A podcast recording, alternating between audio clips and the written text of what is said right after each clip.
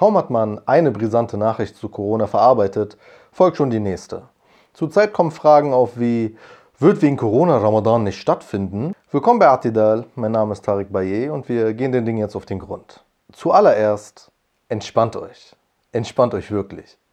Die Frage ist nämlich multidimensional. Das heißt, es gibt verschiedene Ebenen, äh, die man betrachten muss, um diese Frage zu beantworten. Um eine möglichst schlüssige Antwort zu geben, werde ich versuchen, dieses Video sehr knapp zu halten.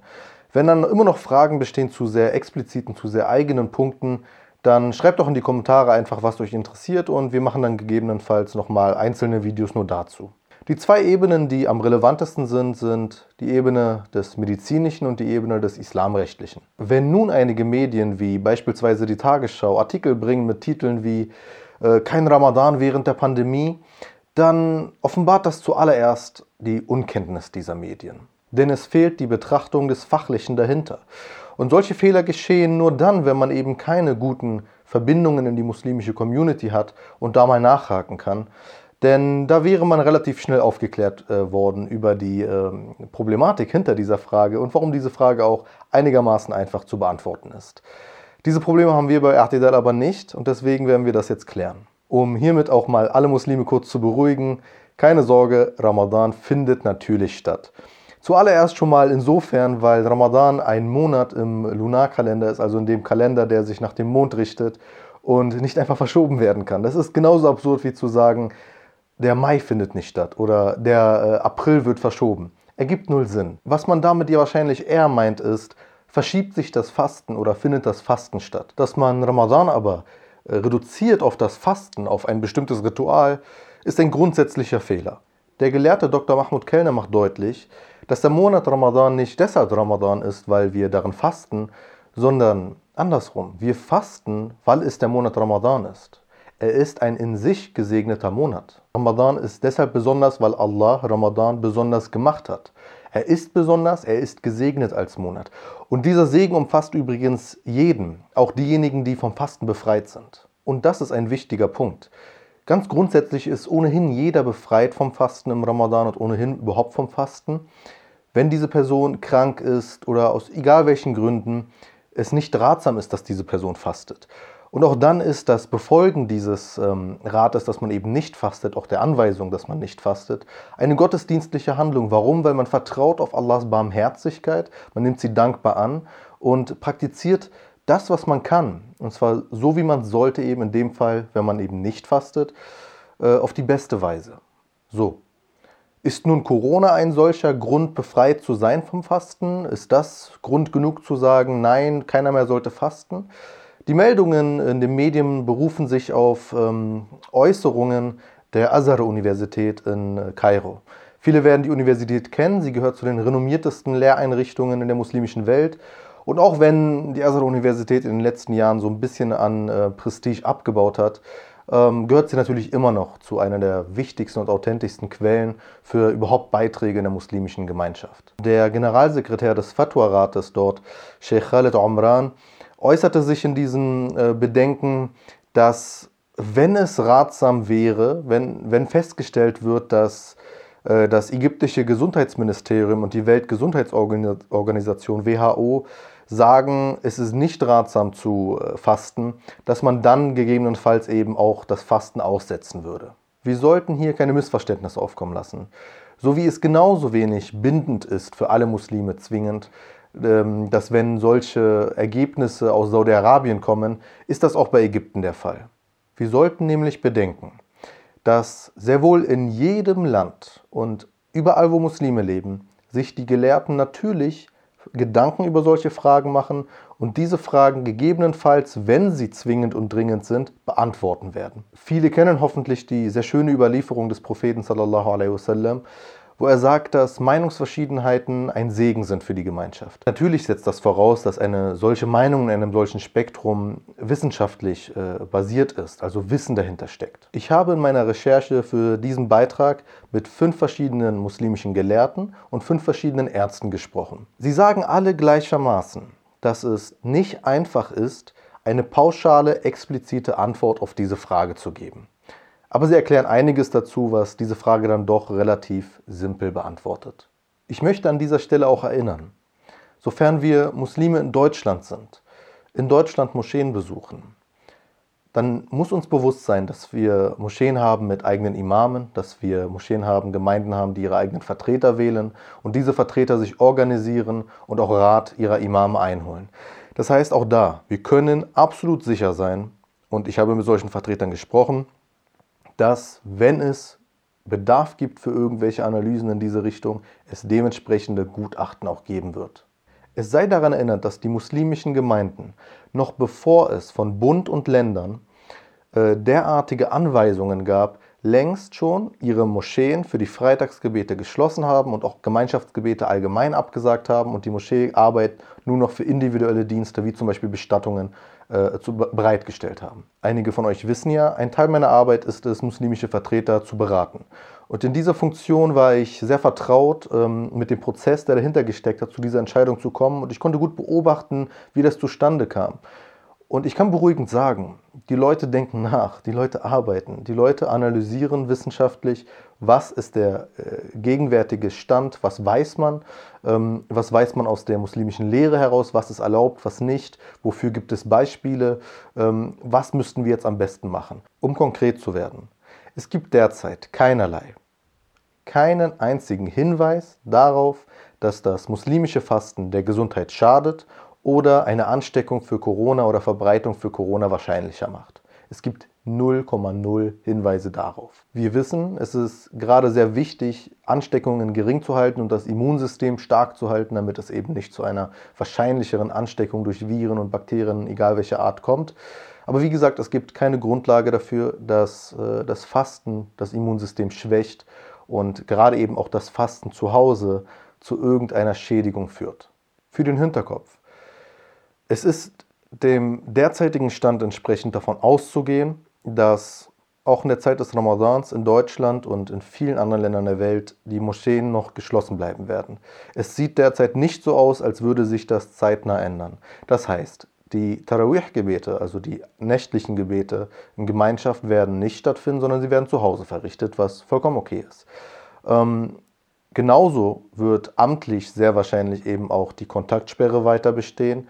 Ähm, und wenn gelockert, dann nur sehr dezent gelockert. Das heißt, auch da können wir ausgehen, die allermeisten Menschen werden in ihrer täglichen Praxis äh, äh, des Ramadans nicht mit vielen Menschen zusammenkommen. Sie werden zu Hause fasten, sie werden zu Hause beten, sie werden zu Hause essen. Natürlich kann es mit der Zeit auch andere Ergebnisse, andere Erkenntnisse geben. Das ist zum jetzigen Zeitpunkt aber pure Spekulation. Und ja, es sei erwähnt, es gibt auch Mediziner, die ganz allgemein einige Bedenken haben bezüglich des Fastens während dieser Zeit. Zum Beispiel Frau Dr. Anne Fleck, ähm, die jedoch das christliche Fasten betrachtet. Und da gibt es einen elementaren Unterschied. Wenn auch es unter den verschiedenen Konfessionen bei den Christen verschiedene Praktiken gibt, wie das Fasten nun richtig vollzogen wird, ist einer der elementareren Unterschiede, dass ähm, es sehr vermehrt oder sehr häufig ist, dass Christen ähm, bestimmte Nahrungsmittel überhaupt nicht zunehmen über einen längeren Zeitraum und sich äh, primär oft von flüssiger Nahrung ernähren. Ähm, der Unterschied zum muslimischen Fasten ist dahingehend, dass Muslime nicht gänzlich ähm, auf zusätzliche Nahrungsmittel verzichten, sondern diese nach Abenddämmerung immer zu sich nehmen können und die Nährstoffe dann auch wieder zu sich nehmen, die der Körper gewohnt ist oder braucht. Aber selbst zum christlichen Fasten gibt es Meinungsunterschiede und äh, es gibt auch Ärzte, die sagen, nein, das ist kein Problem. Darüber hinaus sei betont, dass das muslimische Fasten medizinisch betrachtet sehr positiv angesehen wird. Nicht nur, weil es den Körper entgiftet, sondern zum Beispiel auch, wie der Dr. Äh, Harp erklärt, ähm, ein Teil des Nervensystems, äh, der Sympathikus, durch den Hunger ähm, und, und, und durch diesen Zustand aktiviert wird und das äh, resultiere in Wachheit, in Produktivität, wohingegen beispielsweise Mahlzeiten in der Regel dazu führen, dass der Parasympathikus ähm, dazu führt, dass wir erträge werden und Dementsprechend kann gesagt werden, dass das Fasten und das ähm, kontrollierte Hungern, das wie gesagt bei Abenddämmerung ganz ähm, simpel äh, unterbrochen wird und äh, der Körper wird ja da wieder versorgt, aber dass, dies, dass dieses äh, kontrollierte Hungern dazu führt, dass der Körper tatsächlich doch besser gewappnet ist. Es sei aber auch hier nochmal ganz deutlich erwähnt, diejenigen, die vom Fasten befreit sind, sind vom Fasten befreit. Wir werden sehr wahrscheinlich in diesem Jahr vermehrt von muslimischen Gelehrten Gutachten und Empfehlungen bekommen, geradezu äh, ermahnt werden, dass diejenigen, die bislang eigentlich hätten auch befreit sein können vom Fasten, aber dann doch sehr gerne mitgefastet haben, dieses Jahr es weitaus ernster nehmen sollen und die Barmherzigkeit Allahs in der Hinsicht akzeptieren sollen und das Fasten eben nicht vollziehen. Es ist ganz allgemein eine Frage von Qualifikation und von Autorität. Die Weltgesundheitsorganisation WHO hat keinerlei Direktive über die Nützlichkeit und die Richtigkeit von Fasten zu entscheiden. Nicht, weil die WHO überhaupt nicht qualifiziert wäre, irgendeine medizinische Meinung zu äußern, sondern schlichtweg, weil die WHO sich schon einige sehr grobe Fehler erlaubt hat und innerhalb von kurzer Zeit jetzt nicht wirklich als verlässliche Quelle für eine solche Begutachtung hinhalten kann.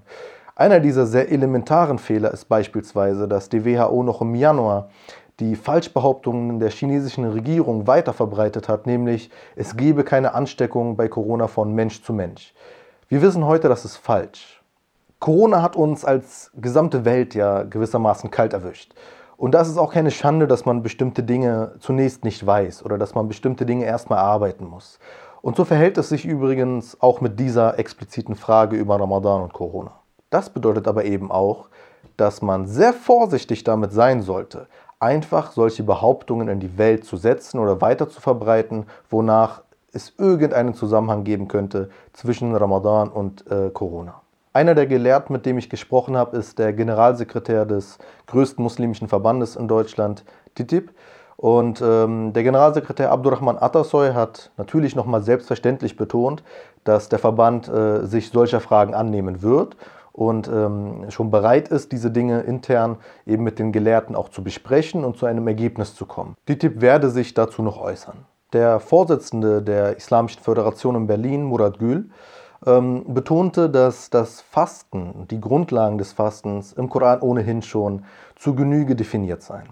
Und dass es zum jetzigen Zeitpunkt überhaupt nicht möglich wäre, eine solche äh, Beurteilung zu vollziehen, weil es, wie gesagt, keine Hinweise darauf gibt, dass Corona, äh, das, das Fasten irgendwie zu Ansteckungen führen könnte oder das Immunsystem schwächen könnte. Aber auch er betonte, ähm, zur Beruhigung der Muslime in Berlin, dass wenn äh, die Islamische Föderation mit ihren Gemeinden, die sie vertritt, eben zum Ergebnis kommt, okay, es gibt Hinweise darauf und da müssten wir etwas machen, dann auch dementsprechend diese Dinge kommunizieren würde. Lange Rede, kurzer Sinn, man sollte sich nicht verrückt machen. Und man sollte sich auch nicht anmaßen, das Fasten zu verbieten oder zu gebieten, während es keinerlei Erkenntnisse gibt zu dem expliziten Sachverhalt. Wir haben Experten, die sich dieser Fragen annehmen werden und diese Fragen auch wirklich mit der ausreichenden Kenntnis beantworten werden. Und wenn es dann aus bislang unerklärlichen Gründen Hinweise darauf gibt, dass äh, das Fasten schädlich sei in der Zeit von Corona, dann können wir über dieses Thema nochmal sprechen. Aber auch erst dann. Wie können die Medien, die das geradezu reißerig derzeit reproduzieren, getrost ignorieren? Es gibt leider eine Tendenz, dass man sich sehr gezielt äh, auf Dinge raufwirft, die irgendwas mit Islam haben, irgendwas mit Isl äh, Muslime beinhalten. Ähm, ist ein Problem für sich, aber gerade hier war nochmal deutlich, warum dann nicht nur die fachliche Kenntnis fehlt, sondern eben anscheinend auch das Bewusstsein dafür, was eine solche Meldung, was solche Spekulationen für ähm, einen Effekt haben können in Gesellschaften und äh, für einen Effekt haben können auf Muslime. Als Muslime seien wir erinnert, dass der Monat Ramadan ein in sich gesegneter, sehr besonderer Monat ist. Ein Monat, über den uns überliefert wird, dass die Teufel angekettet seien und die Tore zum Paradies offen seien. Es ist ein Monat, aus dem wir das Beste machen sollten. Und das Beste machen wir aus Dingen immer mit der richtigen Absicht. Darum geht es doch meistens wenn wir die Absicht fassen, zu fasten und das im Einklang mit den Ratschlägen und mit den Betrachtungen unserer Wissenden, unserer Gelehrten, unserer Experten, die wir in diesem Land, in dieser Gesellschaft überall haben, wenn wir das tun, dann werden wir fasten, weil wir die Absicht haben. Wenn wir aber jetzt schon nicht die Absicht haben zu fasten, dann werden wir jede noch so absurde Ausrede nehmen, um nicht zu fasten. Wenn der Koordinationsrat der Muslime, also der Zusammenschluss der muslimischen Verbände und Gemeinden in Deutschland, zu irgendeinem Ergebnis kommt oder das Bedürfnis hat, äh, sich dahingehend zu äußern Und äh, auch im Fall von anderen Verbänden, von den einzelnen Verbänden jeweils DITIB und äh, oder der Islamischen Föderation in Berlin, egal auf welcher Ebene, wenn es irgendetwas Relevantes gibt, dann werden wir es hier natürlich auch bei RTDL behandeln, kommunizieren und betrachten. Bis dahin seien wir aber auch kurz nochmal daran erinnert. Es ist vollkommen natürlich und vollkommen normal, dass man in verschiedenen Ländern perspektivisch auch zu verschiedenen Ergebnissen kommen wird. Nicht jedes Land ist genauso gut gewappnet im Umgang mit Corona wie andere Länder. Äh, nicht in jedem Land hat man die gleiche Betrachtungsweise von ähm, Vorkehrungen, die man treffen muss. Nicht jedes Land ist gleichermaßen betroffen. Nicht jedes Land ähm, hat eine sehr große muslimische Community. Es ist absehbar und verständlich, dass wir verschiedene Perspektiven hören werden aus verschiedenen Ländern. Äh, ich werde nicht spekulieren darüber, weil, wie gesagt, der gegenwärtige Kenntnisstand sagt aus, nichts ist anders als sonst. Und äh, die Hinweise, die wir ohnehin zurzeit immer wieder bekommen, nämlich dass Ältere und vor allem Kranke auf sich aufpassen sollten und dementsprechend sich an die Verordnungen äh, der Behörden halten sollten. All diese Dinge gelten ohnehin, auch im Ramadan werden sie ähm, umso strikter gelten, auch in Anbetracht des Fastens. Das ist alles vollkommen logisch. Wir sollten aber bereit sein und uns nicht äh, aus der Bahn werfen lassen, wenn in verschiedenen Ländern, wie gesagt, verschiedene Ergebnisse erzielt werden. Wir dürfen eine Sache nicht vergessen. Wir sind Muslime in Deutschland und unsere Behörden gehen anders vor als andere Behörden in anderen Ländern. Das heißt, die Empfehlungen werden immer überall verschiedenartig sein. Es gibt natürlich weltweit gerade einen gewissen Konsens über Ausgangsbeschränkungen etc. Aber wir sollten uns immer vor Augen führen, dass wenn wir zu Ergebnissen kommen wollen, dass wenn wir bestimmte bindende Gutachten, bestimmte bindende Anweisungen erwarten, wir diese nur von den Autoritäten, von den Experten vor Ort, die wirklich unsere Lebensrealität abbilden können, erhalten werden. Deshalb nochmal, lasst uns Entspannung finden, lasst uns durch solche Dinge nicht gestört werden und lasst uns wie es zurzeit überall auf der Welt Muslime tun, uns vorbereiten auf den Monat Ramadan, der nicht nur eben auf das Fasten zu reduzieren ist, sondern ganz allgemein eine Zeit des Nachdenkens ist, eine Zeit der Neufindung ist, eine Zeit des Bewusstseins ist, eine Zeit, die in sich so gesegnet und so besonders ist, dass sie uns vieles bereithalten wird. Wenn euch der Beitrag gefallen hat, dann lasst es uns wissen. Schreibt uns doch in die Kommentare, was sind so die schönen Dinge, die interessanten, die wichtigen Dinge, die ihr mit Ramadan verbindet. Und lasst uns in die Stimmung kommen, lasst uns positiv bleiben lasst uns bereit sein für die Zeit, die kommt und uns dementsprechend vorbereiten.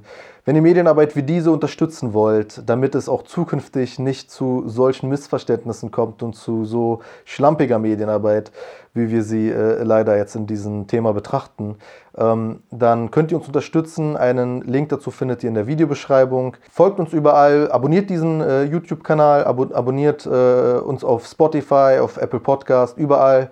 Ähm, verbreitet das Video, sorgt dafür, dass die Menschen äh, nicht am Rad drehen, sorgt, dass die Menschen beruhigt sind und wissen, Ramadan findet statt. Und wir haben Leute, die sich darum kümmern, dass wir das wissen, was wir wissen müssen. Alles gut.